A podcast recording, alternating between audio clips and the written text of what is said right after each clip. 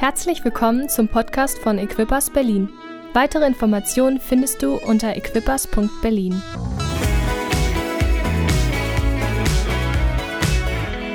Herzlich willkommen zu unserem etwas anderen Predigtformat heute. Wir haben ja gesagt, dass wir in dieser Serie ähm, ausgezogen, ungezogen heute mehr eine Podiumsdiskussion oder ein Podiumsgespräch machen. Hier vorne sieht das super aus, es gibt Getränke und ähm, falls ihr nicht gelesen habt, was da drauf steht, da steht Sex on the Beach. Also das ist hier ganz ähm, dem Thema entsprechend ähm, das richtige Getränk. Uwe hat schon gesagt, was gibt es denn da Schönes zu trinken? Ähm, vielleicht bleibt ein Glas übrig für dich. Wir werden fünf Themenblöcke haben, ähm, um um die Fragen zu beantworten, die ihr letztendlich gestellt habt. Wir haben ja die letzten zwei Sonntage Möglichkeiten gegeben, einfach Fragen reinzuwerfen. Und wir nehmen alle Fragen auf in irgendeiner Weise und bringen sie in diese fünf Themenblöcke mit ein. Aber ich möchte mit ein paar Gedanken starten, ähm, um das irgendwo einzuleiten. In Johannes 8 lesen wir diese ähm, für mich unglaubliche Geschichte, wo die Pharisäer, ich lese hier euch ein paar Verse, die Pharisäer kommen mit der Frau, die sie im Ehebruch ertappt haben und sagen, Mose hat uns im Gesetz befohlen, solche Frauen zu steinigen. Was sagst du dazu? Mit dieser Frage wollten sie Jesus eine Falle stellen und dann Anklage gegen ihn erheben zu können. Aber Jesus beugte sich vor und schrieb in den Fingern auf die Erde. Als sie jedoch darauf bestanden, auf ihre Frage eine Antwort zu bekommen, richtete er sich auf und sagte zu ihnen, wer von euch ohne Sünde ist, der soll den ersten Stein auf sie werfen. Dann beugte er sich wieder vor und schrieb auf die Erde. Von seinen Worten getroffen, verließ einer nach dem anderen den Platz. Die Ältesten unter ihnen gingen als Erste. Zuletzt war Jesus allein mit der Frau und immer noch stand da, äh, die immer noch da stand, wo ihre Ankläger sich hingestellt hatten. Er richtete sich auf. Wo sind sie geblieben? fragte er die Frau.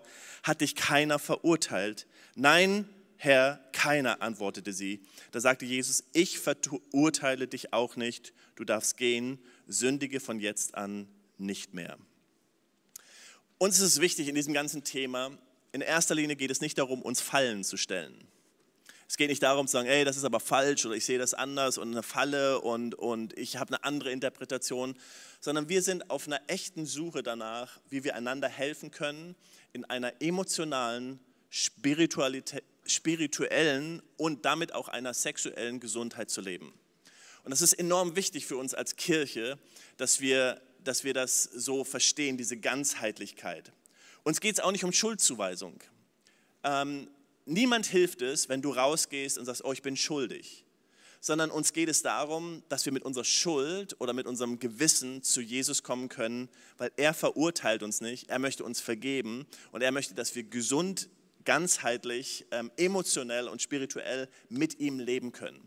Und das ist uns so ein Herzensanliegen, dass wir als Kirche nicht verurteilend sind.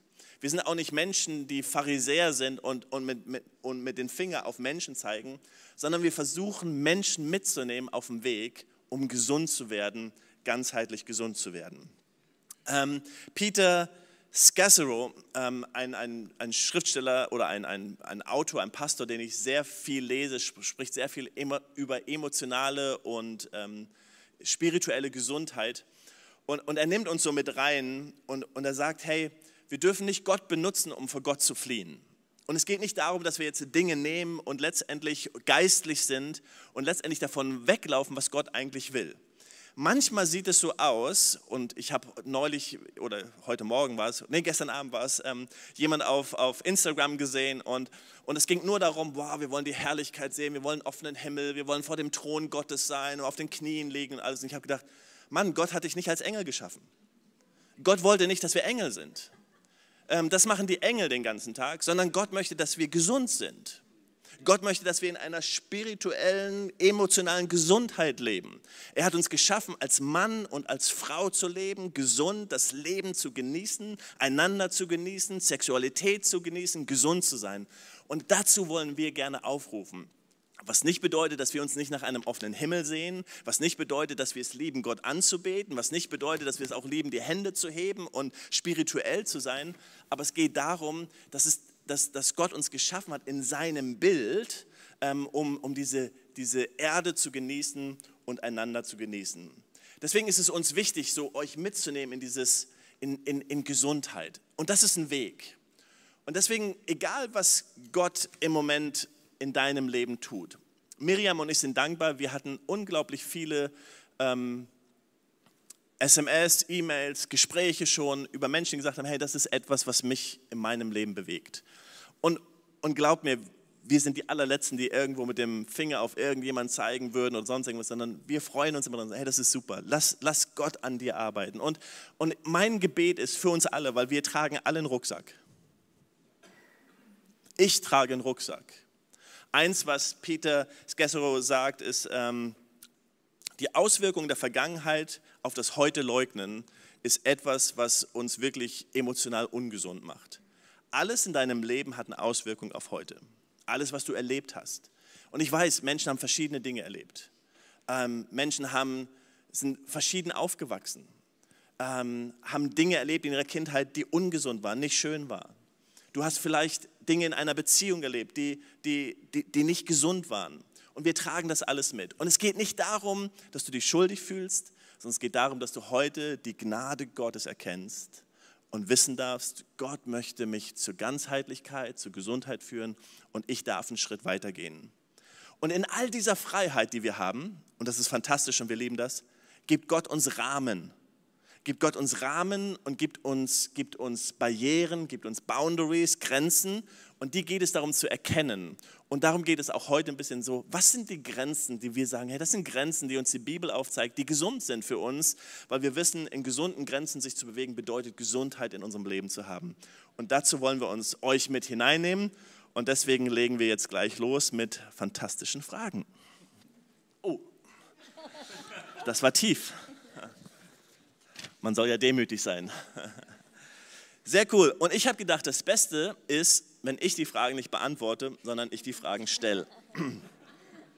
ähm, und deswegen habe ich mir ein paar Leute zusammengesucht, ähm, die aus ganz verschiedenen Hintergründen kommen, verschiedene ähm, Altersgruppen auch haben. Ähm, ich habe ganz bewusst auch unseren Pastor Christian mit reingenommen, der Mediziner ist, um auch von der medizinischen Sicht ähm, einfach ähm, ein paar Fragen zu beantworten. Und, aber die erste Frage, Pastor Miriam, meine Frau, meine Süße. Ähm, die, die, die Frage, die gestellt wird, wie sollten wir als Kirche oder sollten wir als Kirche in die Sexualität von Menschen hineinsprechen? Und wie können wir das machen, ohne ihre Privatsphäre zu verletzen? Also gehen wir hier nicht schon viel zu weit, dass wir hier an einem Sonntagmorgen über Sex reden. Das ist ja schon irgendwie... No, no, no. Das ist schon möglich, das kann man so sehen. Ich sehe es anders ich finde, wir brauchen eine Sprache über Sachen, die wichtig sind. Und wenn irgendwas in der Welt wichtig ist, dann ist Sexualität wichtig. Das sagt uns die Welt, oder? Jede Minute, jeden Tag werden wir bombardiert mit Botschaften. Und wenn wir als Kirche nichts sagen, dann muss jeder von uns alleine suchen, was es so zu suchen gibt und Antworten finden. Und äh, ich bin überzeugt, dass der Teufel viel genommen hat, was Gott als Wunderbares geschaffen hat und verdreht. Und wenn wir nur außerhalb der Kirche suchen nach Antworten, dann werden wir nicht das Original, das Blueprint, was Gott für uns gedacht hat, was das Beste ist. Der Schöpfer, er weiß ja, was er erschaffen hat. Und er findet es ganz klasse, große Klasse, Sexualität. So, wieso nicht in der Bibel lesen und wieso nicht darüber reden, was sagt die Bibel? Wir kommen ja nicht und wirst du auch heute erleben und auch Pastor Jürgen, wenn er predigt, das ist ja nie so. Wenn wir kommen und sagen, hey, so glauben wir, dass die Bibel das sagt, aber du musst es studieren. Nimm es mit nach Hause und schau, sagt meine Bibel das Gleiche? Und was denkst du? Aber so ohne, ohne eine Sprache dazu finde ich es äh, schwierig. Meine Kindheit war sehr prüde. Wir konnten nicht über Sex reden bei mir und das hat mir schon Pro Pro Probleme gegeben. So uns war es wichtig, dass wir früh mit unseren Kindern über Sexualität gesprochen haben. Gehen wir da mal drauf ein, weil unsere Jungs warten nur darauf, dass wir sie mit sie, sie, haben von Anfang an, sie wollten eigentlich im Kidsdienst mitarbeiten die ganzen drei Wochen, ähm, um nicht dabei sein zu. Aber wie, wie war es wichtig? Ähm, in, jetzt weiß ich ja ein bisschen, aber nimm, nimm, uns einfach alle so ein bisschen mit hinein. Wie, wie kann man das als Familie leben, offen über Sexualität und über Dinge zu sprechen? Also der Jüngste hat es am schlimmsten er musste ganz früh, über, weil die drei sind ein bisschen zusammen und dann so ein paar Jahre. So wie, also ich habe gehört, es ist so wichtig, wie man auch das erste Mal über Sachen was erlebt und auch über Sexualität das erste Mal. So wir haben es versucht, so gut es ging, altersgerecht, ganz früh in kleine Portionen mit unseren Kindern über Sexualität zu reden. Und klar, der Kleinste dann hat dann immer das auch für die Großen mitgehört. Und er sitzt dann oft so, la la la la la, ich will es nicht hören. Aber er ist jetzt abgehärtet, glaube ich. Aber damit, damit wir die erste Chance haben, wenn es geht, dass sie unsere Sicht zur Sexualität hören. Genau. Und das ist etwas, was wir sehr ähm, unterstützen würden, anbefehlen würden, hey, das ist ein wichtiges Thema, wie es in die Kirche gehört, so gehört es auch in die Familie, ähm, einfach drüber zu sprechen. Es ist nicht Aufgabe der Schule, ähm, das erste Mal über Sexualität mit deinen Kindern zu reden, sondern es ist deine Aufgabe als Eltern, das zu tun und das letztendlich hineinzugeben. Und Sexualität ist ja etwas, Gott hat Sex geschaffen und er möchte, dass Menschen zusammen sind und Freude und Spaß haben. Aber dann geht es das Thema Verhütung. Und ja, die Frage heißt einfach, ist das überhaupt erlaubt? Natürliche Verhütung oder nur Sex, wenn die Frau nicht empfangsbereit ist? Und da habe ich jetzt gefragt, auch so aus medizinischer Sicht oder auch aus kirchlicher Sicht. Wir wissen ja, die katholische Kirche hat so einige Sachen uns ähm, gesagt oder wie sie darüber denken. Wie denken wir darüber oder wie denkst du darüber, Christian? Ja, ich denke, ganz wichtig, ähm, dass man viel Transparenz da reinbringt und äh, nicht anfängt, irgendwelche ja, Grenzen hochzuziehen und, und Sachen zu sagen, so und so ist es. Äh, Verhütung nur über den in Anführungsstrichen natürlichen Weg. Also ich erinnere mich, vor ca. 40 Jahren war das total hip in evangelikalen Kreisen. Und da gab es dann 100.000 Tipps und ich habe in meiner gesamten ärztlichen Laufbahn, ich glaube, drei Frauen erlebt, die mir dann so im Arzt-Patientengespräch erzählt haben, sie spüren ihren Eisprung. Die haben es gut. Die wissen immer, wann sie unfruchtbar und wann sie fruchtbar sind. Drei Frauen. Ich habe dann immer mal nachgefragt, wenn sich das aus dem Anamnesegespräch heraus ergab. Und die meisten Frauen sagten mir, nee, merke ich überhaupt nicht. Und dann gab es so dolle Anleitungen und so weiter.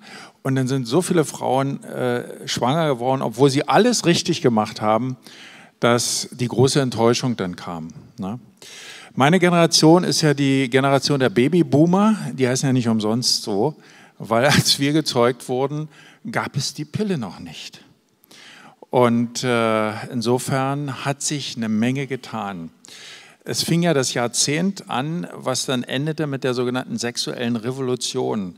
Ich glaube, die ist gar nicht so schlimm, wenn man sich überlegt, was damit für ein klares Ansprechen und Denken nicht nur in die Welt eingezogen ist, sondern endlich auch in die Kirchen eingezogen sind. Wenn wir sagen, wir wollen doch eigentlich Schrittmacher sein, dann müssen wir auch darüber reden.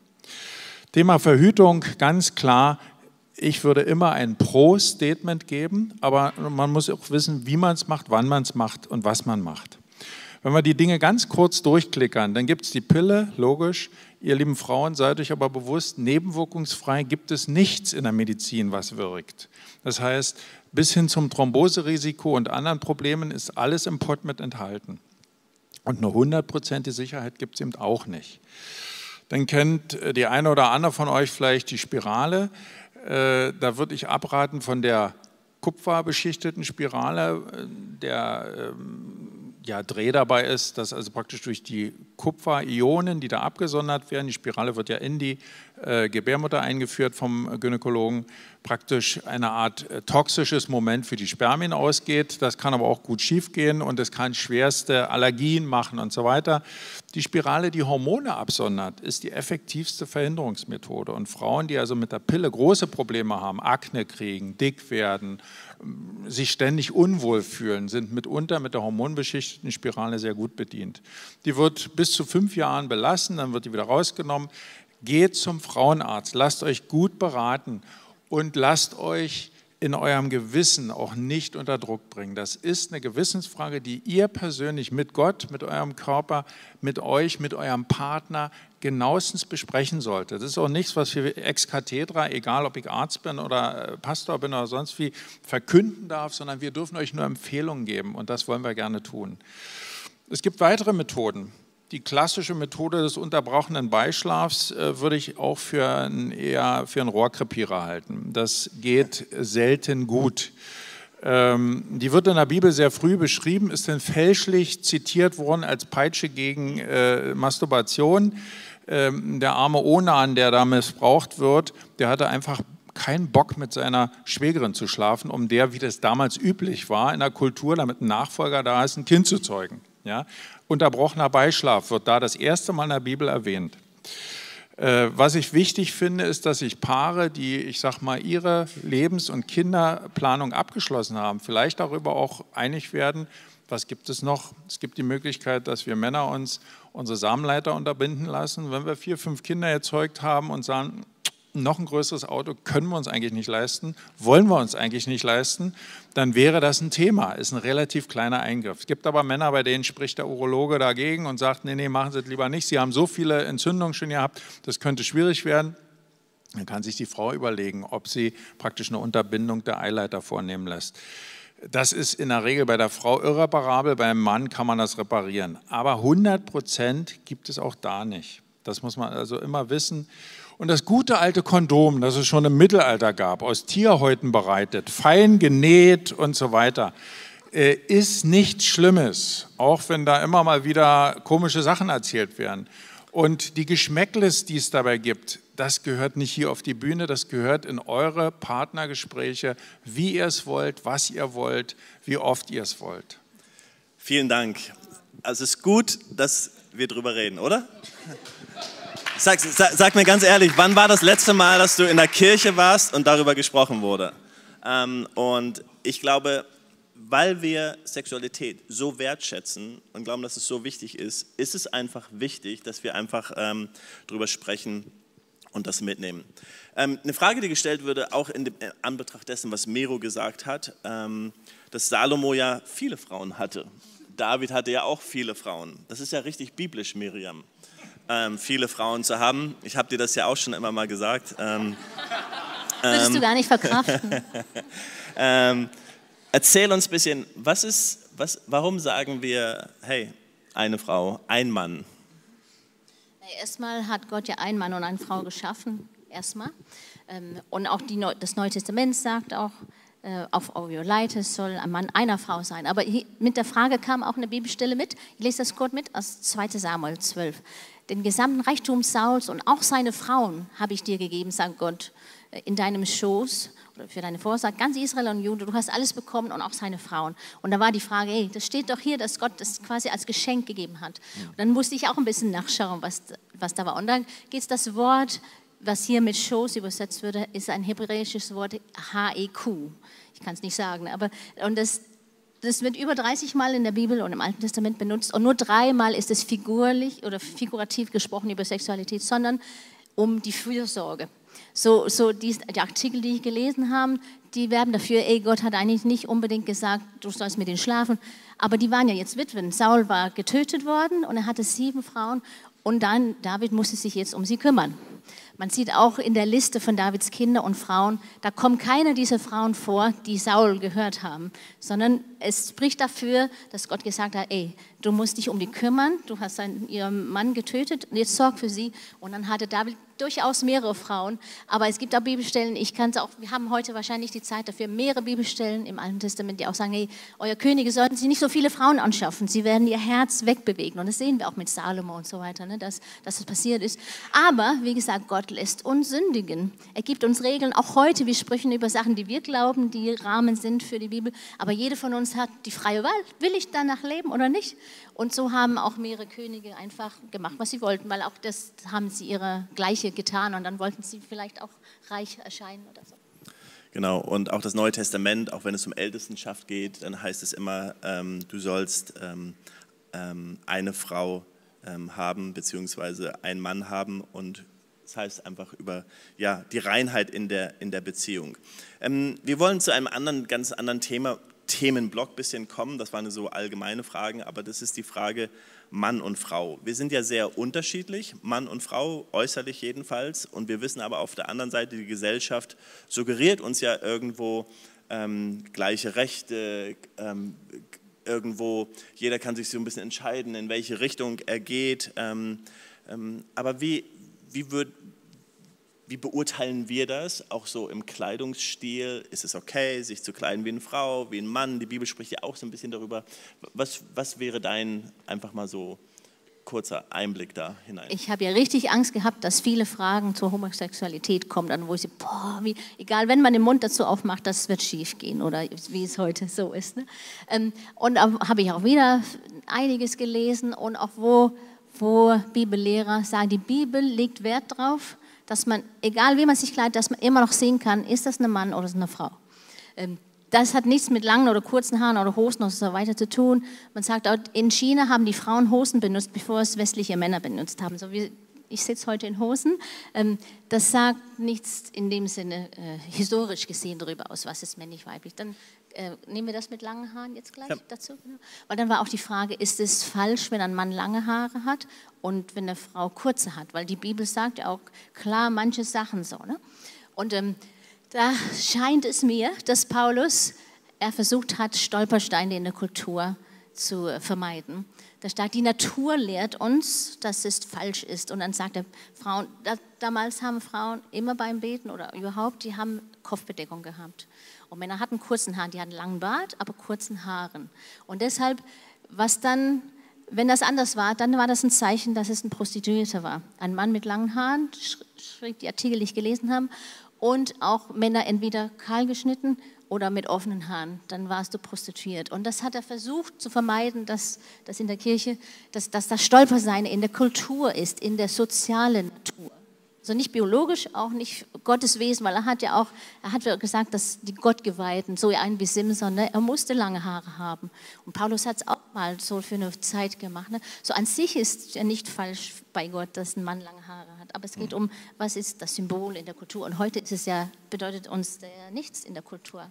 So uns geht es nicht darum, Menschen in Boxen zu packen und zu sagen, du darfst nur das oder diesen, diesen Kleidungsstil oder diesen Haarstil, sondern es geht vielmehr darum, sich selbst wahrzunehmen, sich anzunehmen und die Unterschiedlichkeit zwischen Gott hat Menschen geschaffen als Frau und Mann.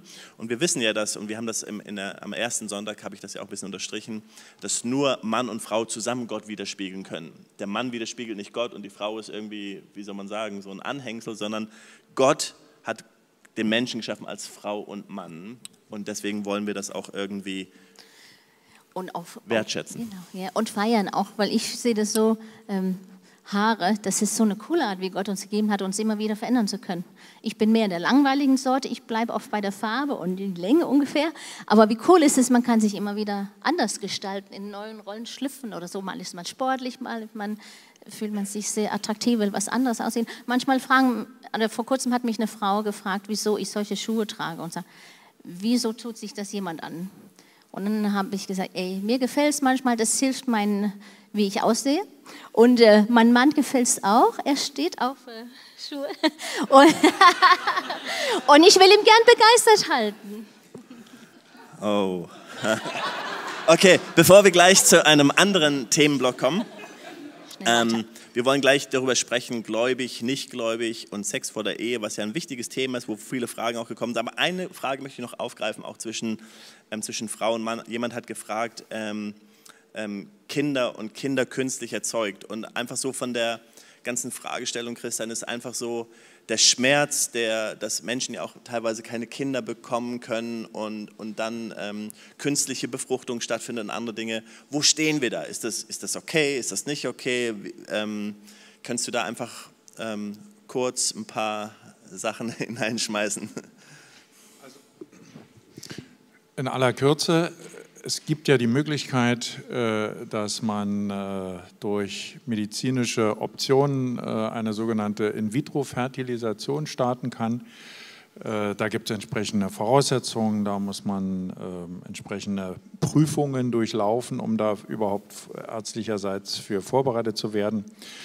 Das ist ein, eine Möglichkeit, Kinder zu bekommen, die vor allen Dingen für Paare in Frage kommen, die sich lange schon mühen, ähm, ein Kind zu zeugen und es nicht hinbekommen. Man muss wissen, in der westlichen Welt ist es so, wahrscheinlich auch in den anderen Bereichen, da wird nur nicht gezählt, ähm, dass etwa 10 oder sogar mehr als 10 Prozent der Ehen ungewollt kinderlos sind.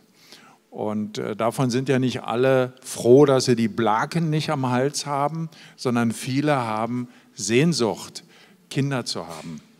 Und äh, was das für ein Leiden bedeutet für ein Paar, was sich ein Kind wünscht, der weiß, äh, der, der hat das schon mal mitbekommen, wenn er solche Paare kennt. Wir haben in der Familie aktuell in den letzten Jahren zwei solche Prozesse miterlebt, wo wir äh, sagen müssen, das ist insbesondere für die Frau eine Riesentortur. Wenn es dann aber klappt, ist es eben auch wie eine Art Befreiungsschlag. Aber der Preis ist extrem hoch, muss man wirklich sagen. Ich würde hier also nie irgendeine so äh, moralische Keule rausholen und sagen, das geht doch gar nicht, sondern es ist eine Möglichkeit. Medizin ist ein Geschenk Gottes an diese äh, Erde, an diese Menschheit. Aber man muss wissen, äh, das ist ein, ein richtig strammer Marsch, den dieses Paar dort gehen muss, mit vielen Auf und Abs, mit vielem drängeln, dann ruft der Doktor an, so und so sind die Befunde, ihr müsst jetzt aber ranhauen, dass hier endlich mal was wird. Und äh, dann hat es wieder nicht geklappt. Na, also es ist echt schwierig, dass man äh, das jetzt äh, nun so locker vom Hocker empfehlen kann, ist nicht der Fall, sondern das ist ein Weg, da muss man sich zu durchringen. Das hängt sehr vom Paar ab. Ich würde mich da immer zurückhalten, das in irgendeiner Weise zu bewerten.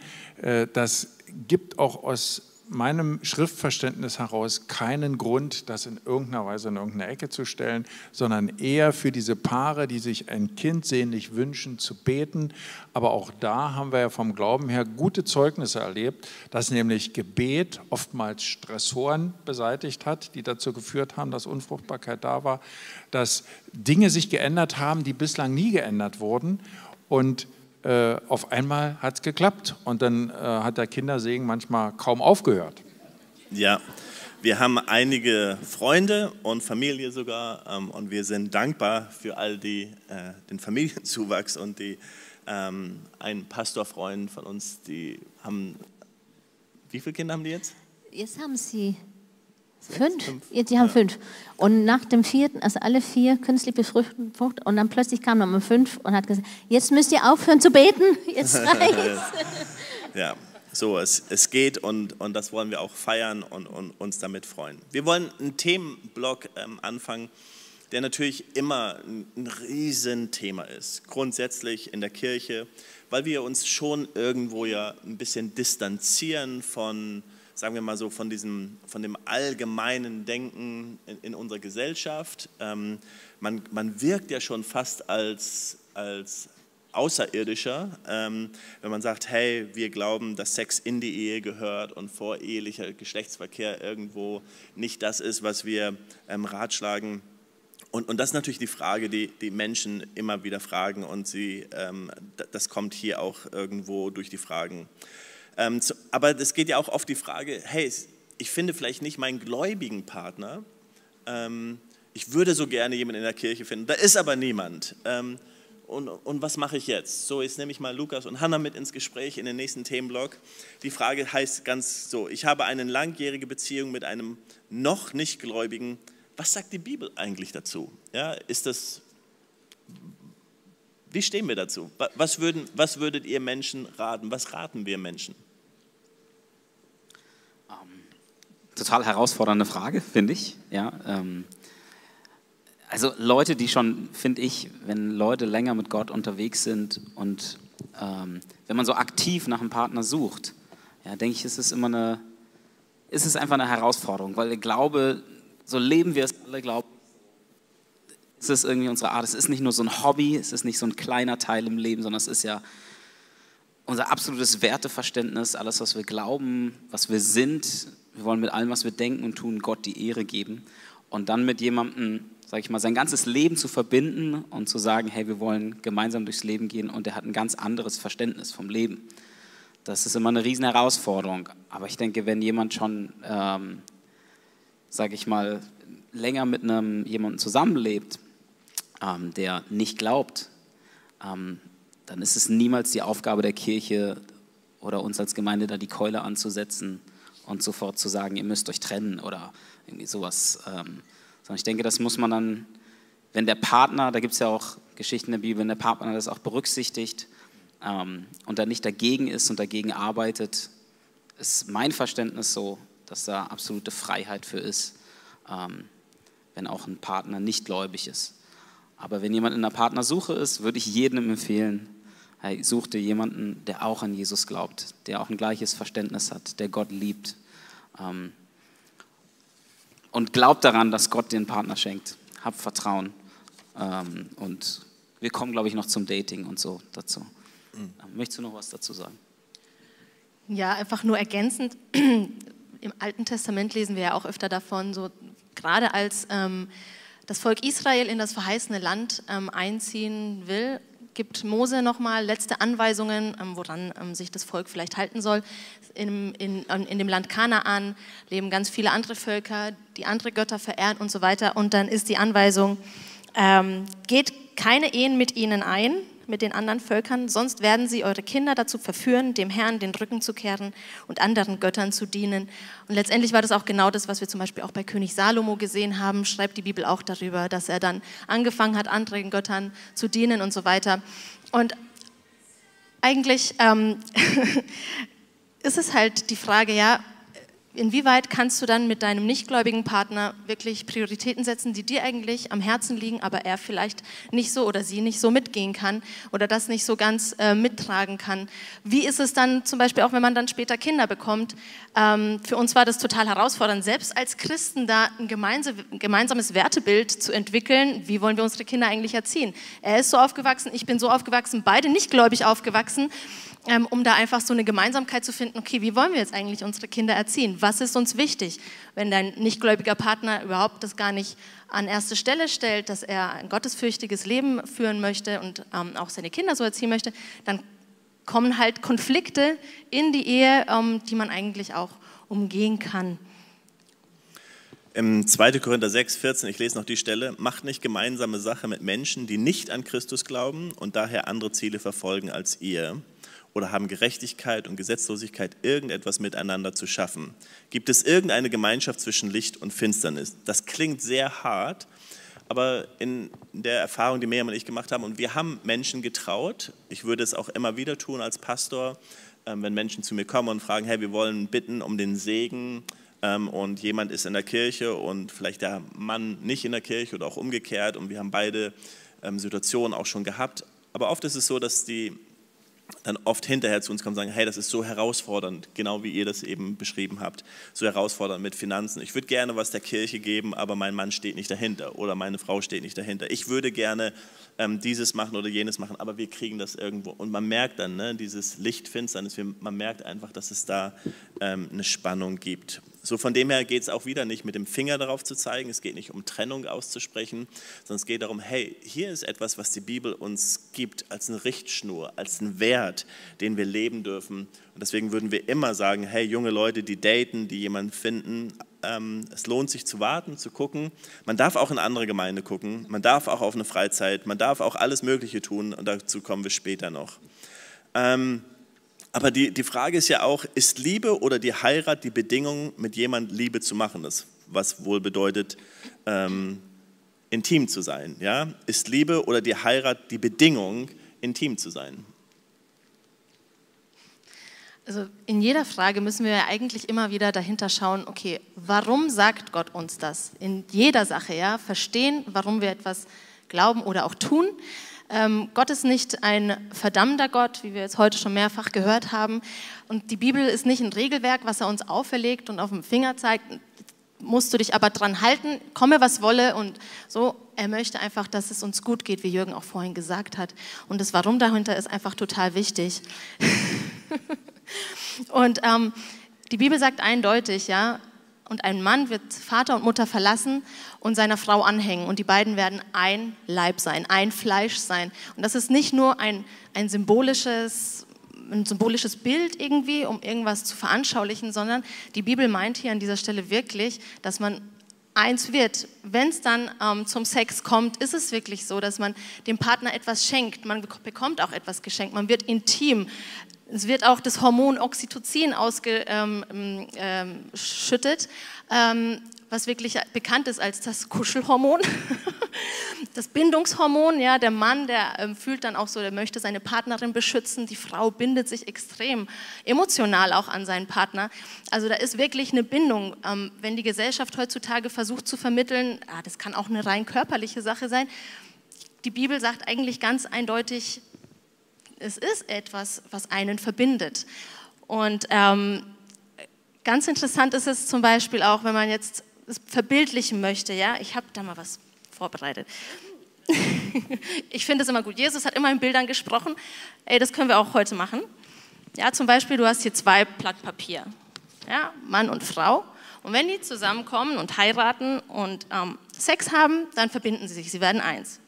Werden also verklebt. Ich habe das vorbereitet. Ja. Wenn du jetzt das Blatt Papier wieder trennst oder die Beziehung auseinandergeht ja, und ihr euch trennt, dann geht das einfach nicht, ohne dass es zerstört wird. Mach du mal, danke.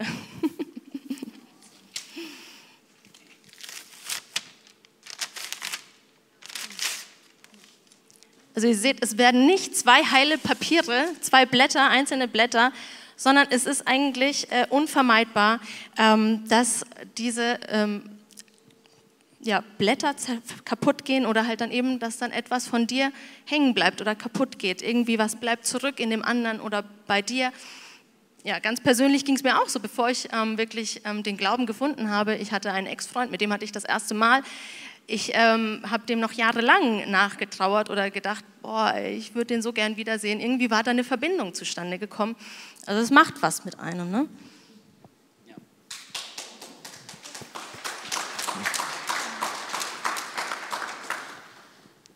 Ja, das war so gut, ich kann gar nicht viel mehr dazu sagen. Nee, ist gut. Ich, glaube, gut. Ähm, ich, ich, dachte, du das, weil du das Mikrofon genommen hast, du nee. wolltest was sagen, das ist gut.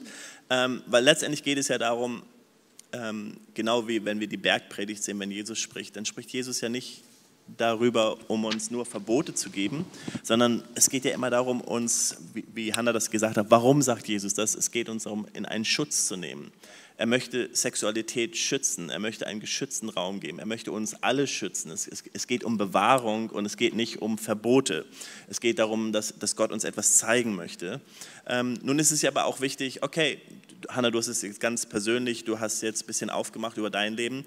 Okay, was, was, was passiert, wenn wir ähm, vielleicht aus einem nichtgläubigen Haus kommen oder einfach gesagt, okay, jetzt hatten wir doch Sex und, und wir wollten das gar nicht aber wir können Wiederherstellung erleben, wir können Heilung erleben. Auch hier geht es nicht darum, ich bin gestempelt oder ich bin, ich bin nicht mehr gut genug, ich kann Gott nicht mehr dienen oder kann dieses oder jenes nicht mehr tun, sondern Mann, wir glauben an einen gnädigen Gott, ähm, wir glauben an einen Gott, der uns wiederherstellt und mit hineinnimmt und, und auch Heilung schenken kann. Für das, was da so kaputt da liegt, kann Gott wieder heilen ähm, und das ist uns ganz wichtig. Aber dann sprechen wir schon darüber, dass die Bibel eigentlich ziemlich klar ist und wir immer sagen würden, ja, Sex gehört in die Ehe und vorehelichen Sex vermeiden. Absolut. Absolut. Ich denke, du schenkst einfach einem anderen Menschen das Kostbarste, das Intimste.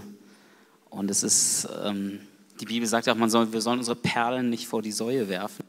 Oder ich denke einfach, das, das Allerkostbarste, es ist so ein Geschenk ähm, zu bewahren und jemandem anders schenken zu können. Und ich liebe das. Ich finde das ein tolles Bild, was Hannah hatte. Ich finde auch, ein Smartphone ist ein ganz tolles Bild, eine Schutzhülle. Wir sind so wertvoll, wir sind so, so wertvoll wie heutzutage ein Smartphone, aber ähm, noch wertvoller, ja. Aber ein Smartphone ist so viel wert. Aber äh, eine Schutzhülle ist so gut, die ist geschützt, ja. Ich finde äh, einfach das ganze Thema, so Gebote, das hat mir immer einen riesen ja, kann auch eine Last auflegen. Gerade als, als ich mich so bekehrt hatte, dachte ich auch mal so, wow, diese ganzen Gebote, ich muss mich an dies halten und das halten, das ist absolut nichts Gottes, dafür, uns irgendwie äh, einzu, so einzuengen, uns was zu klauen vom Leben, weil das kann man ja auch mal schnell fühlen, so zum Thema Sexualität.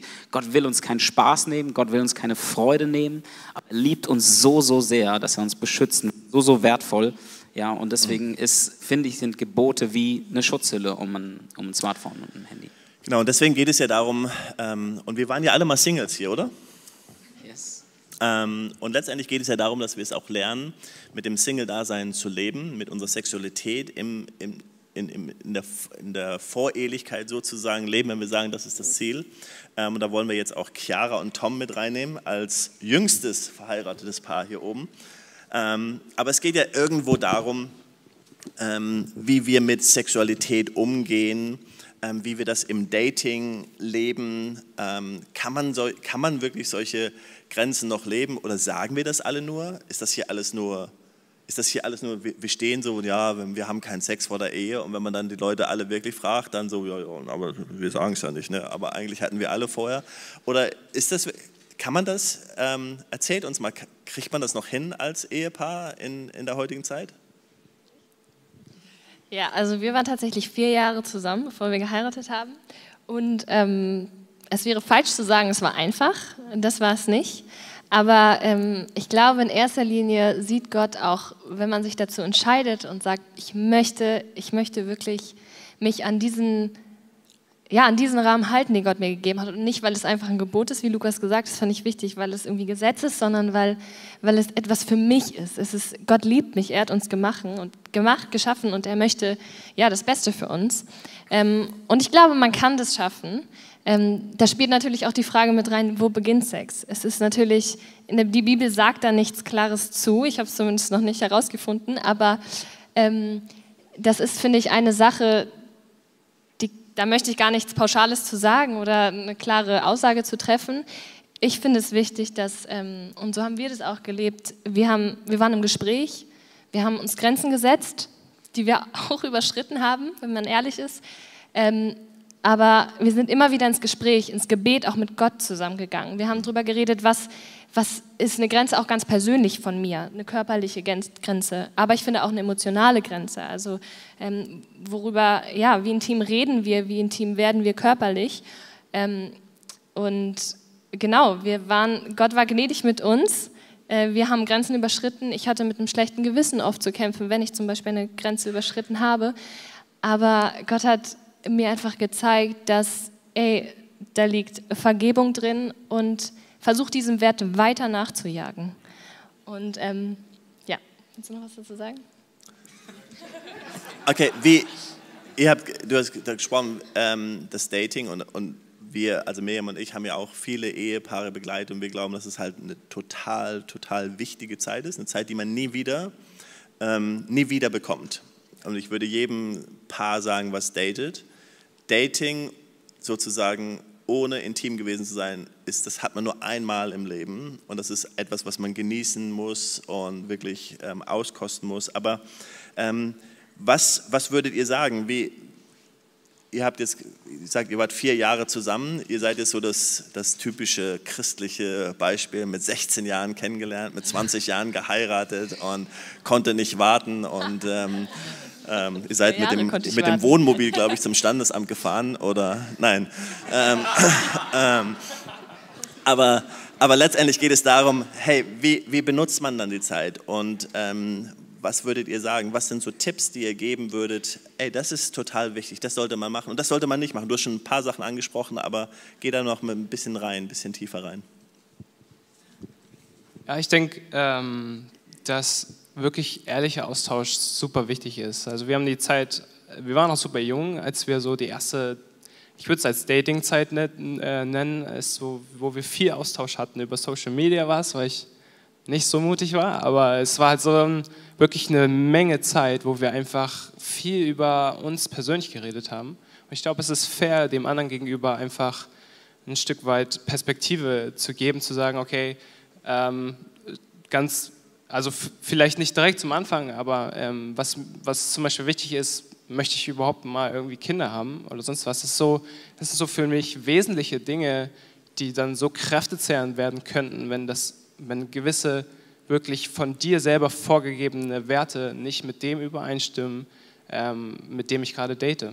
Ähm, aber ich, ich denke, allgemein ist es wichtig, einfach die Person gut kennenzulernen, ähm, total für mich total wichtig herauszufinden, ähm, wo liegt eigentlich die Person, wo, worin liegt die Identität der Person. Ähm, ist, äh, wenn wir jetzt irgendwie zwei Jahre zusammen sind und wir doch irgendwie ähm, immer mehr emotional intim werden oder halt normal intim, ähm, wenn das zerbricht, ist, ähm, ist dann einfach zu Ende mit dem anderen. Das war, ist so eine mhm. Gewissheit zu sagen, okay, hat die, hat die Person die Identität in Jesus und schafft er das, ähm, eine Grundlage zu haben oder bin ich die Identität?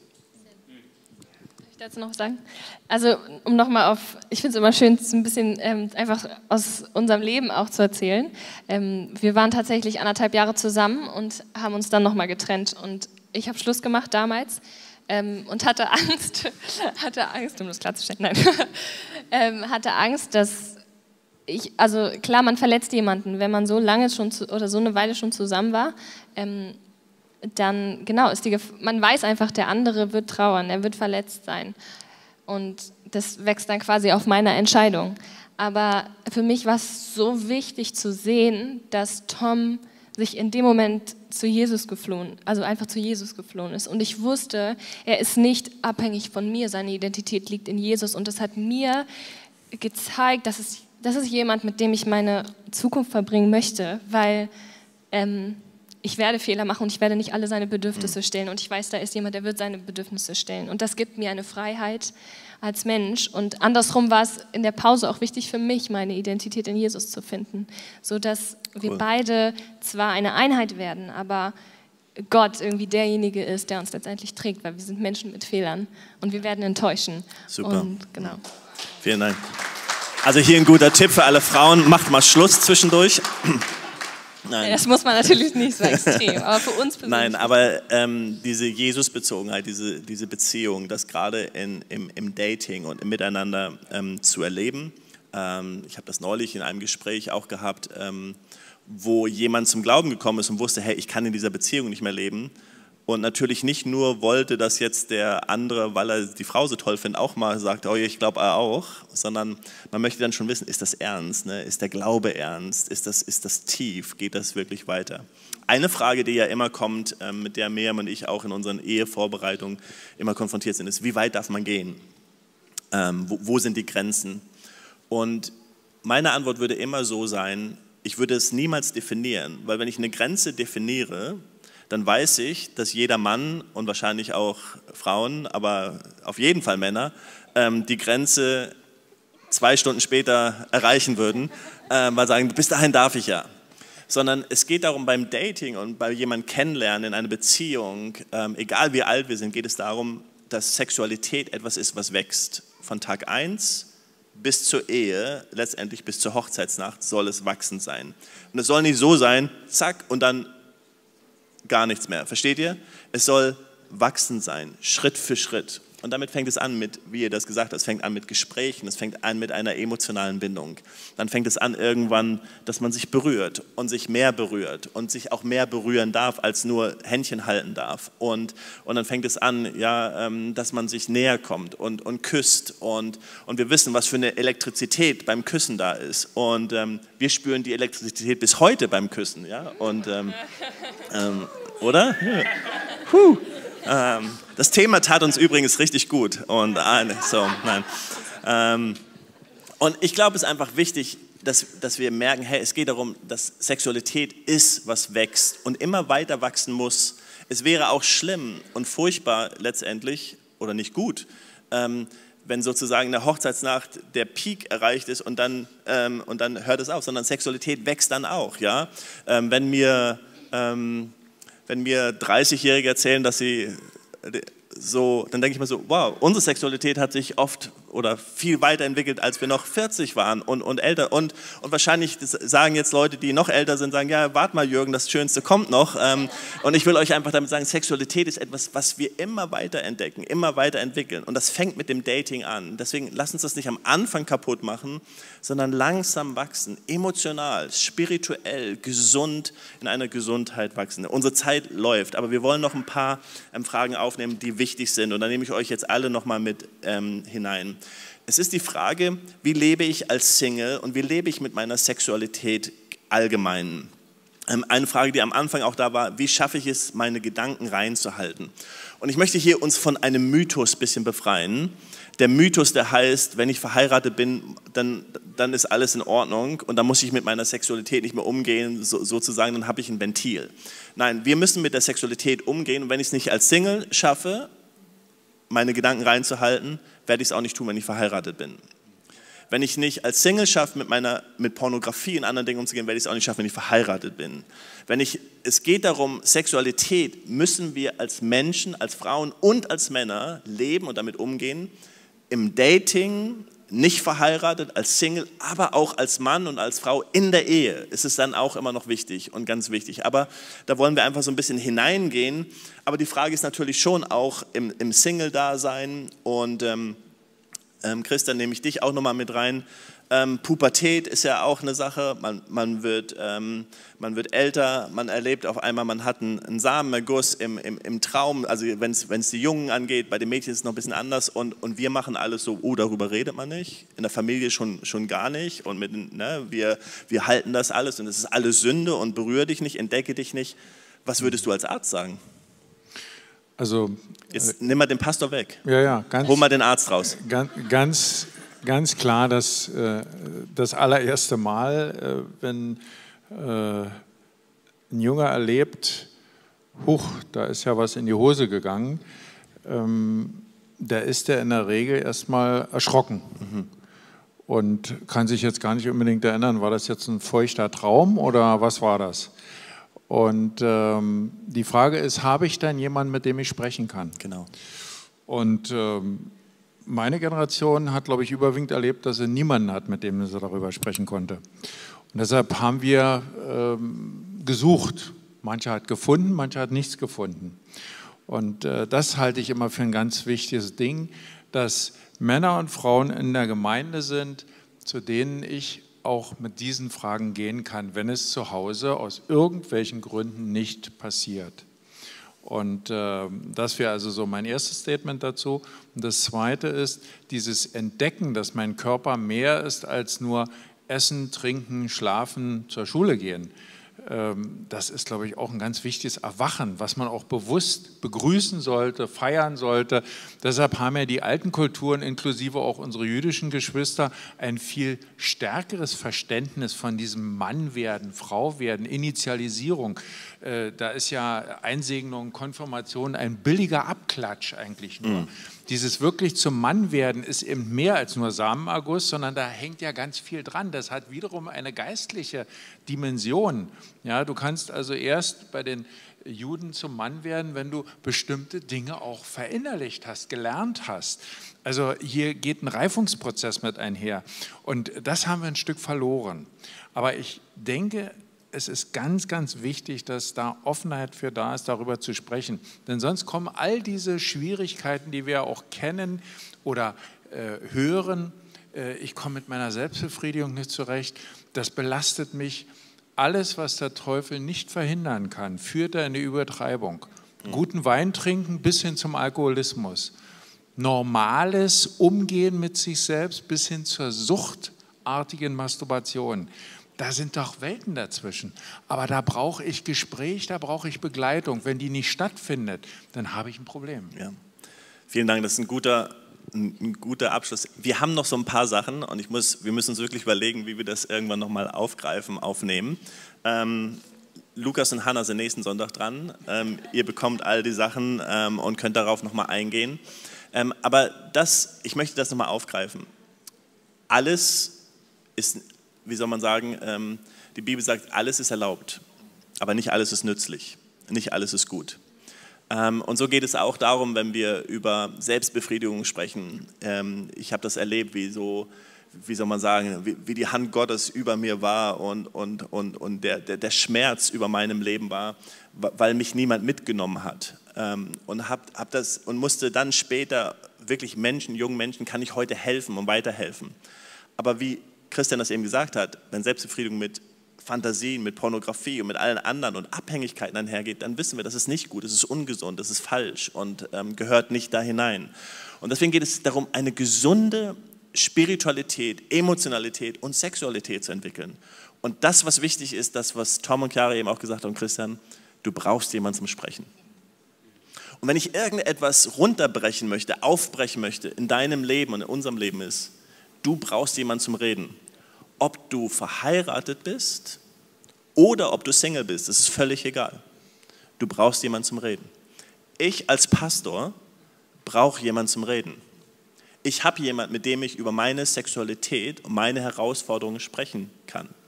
Miriam und ich sind verschiedene Phasen durchgegangen. Wir sind selbst in, wir haben vor einigen Jahren, wo so viele Dinge auf uns eingeprasselt sind, wir brauchen Hilfe, wir brauchen Unterstützung. Wir haben gemerkt, mit Krankheit, mit anderen Dingen, wir brauchen Hilfe, wir brauchen Unterstützung. Aber das Wichtigste ist, ich kann mit jemandem reden.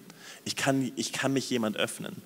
Und, und wenn ich irgendwas enttabuisieren möchte, ist, dass du alles mit dir selbst ausmachen möchtest, dass du denkst, du bist der Einzige, die größte, die, der, der größte Fluch über unser Leben. Ich bin der Einzige, der mit solchen Gedanken kämpft. Ich bin der Einzige, der mit Pornografie kämpft. Ich bin der Einzige, der Selbstbefriedigung mit Selbstbefriedigung kämpft. Ich bin der Einzige, der ein Problem in meiner Ehe hat. Ich bin der Einzige, der, keine Ahnung, Erektionsstörungen hat. Ich bin der Einzige, der, hey, wir sind alle Menschen, wir tragen alle unseren Rucksack, wir haben alle Dinge. Und uns geht es darum, Menschen in eine gesunde, emotionale Spiritualität zu führen und auch in eine Sexualität.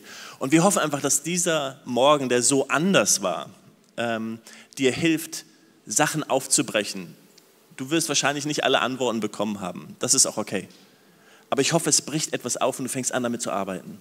Du suchst jemanden, mit dem du sprechen kannst. Und am besten noch mit jemandem, dem du beten kannst. Und, und du suchst Heilung für das, was schiefgelaufen ist in deinem Leben. Weil deine Vergangenheit wird dich immer wieder einholen. Ähm, es nützt nicht, den Partner zu tauschen, weil die Vergangenheit holt uns ein letztendlich, ähm, sondern es geht darum, Heilung zu erleben in unserer Seele. Und dazu wollen wir euch einfach auffordern und dazu wollen wir euch mitnehmen. Ich glaube, wir schließen heute unseren Gottesdienst ganz anders, indem wir einfach zusammen beten ähm, und hier Schluss machen. Das liegt einmal daran, dass dass wir auch los müssen. Nein, sorry, muss, unser Flug wartet. Ähm, wir fliegen nach Budapest, um mit denen ähm, zu feiern. Ähm, aber es liegt nicht deswegen, sondern ich glaube, ich möchte es einfach rund machen und ich möchte etwas euch anbieten. Und das ist, wenn du Gebet brauchst, das Gebetsteam wartet auf dich dort. Wenn du einfach ein Gespräch brauchst, such jemanden zum Sprechen wenn du eine E-Mail schreiben möchtest und sagen, hey, ich brauche ein Gespräch, schreib eine E-Mail. Wir haben Leute in unserer Gemeinde, die sind ausgebildet dafür. Ähm, Miriam und ich als Pastoren stehen euch und, und, und Christian und andere stehen euch zur Verfügung. Ähm, unsere Family Community Leiter stehen euch zur Verfügung. Und ähm, wir wollen einfach da sein, das Gebetsteam steht euch zur Verfügung. Wir, wir wollen einfach miteinander unterwegs sein.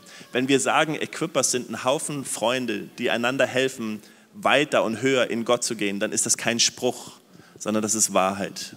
Wir zeigen nicht mit dem Finger aufeinander, sondern wir helfen einander, weiter mit Gott zu kommen. Und darum geht es letztendlich. Wollen wir zusammen aufstehen und beten?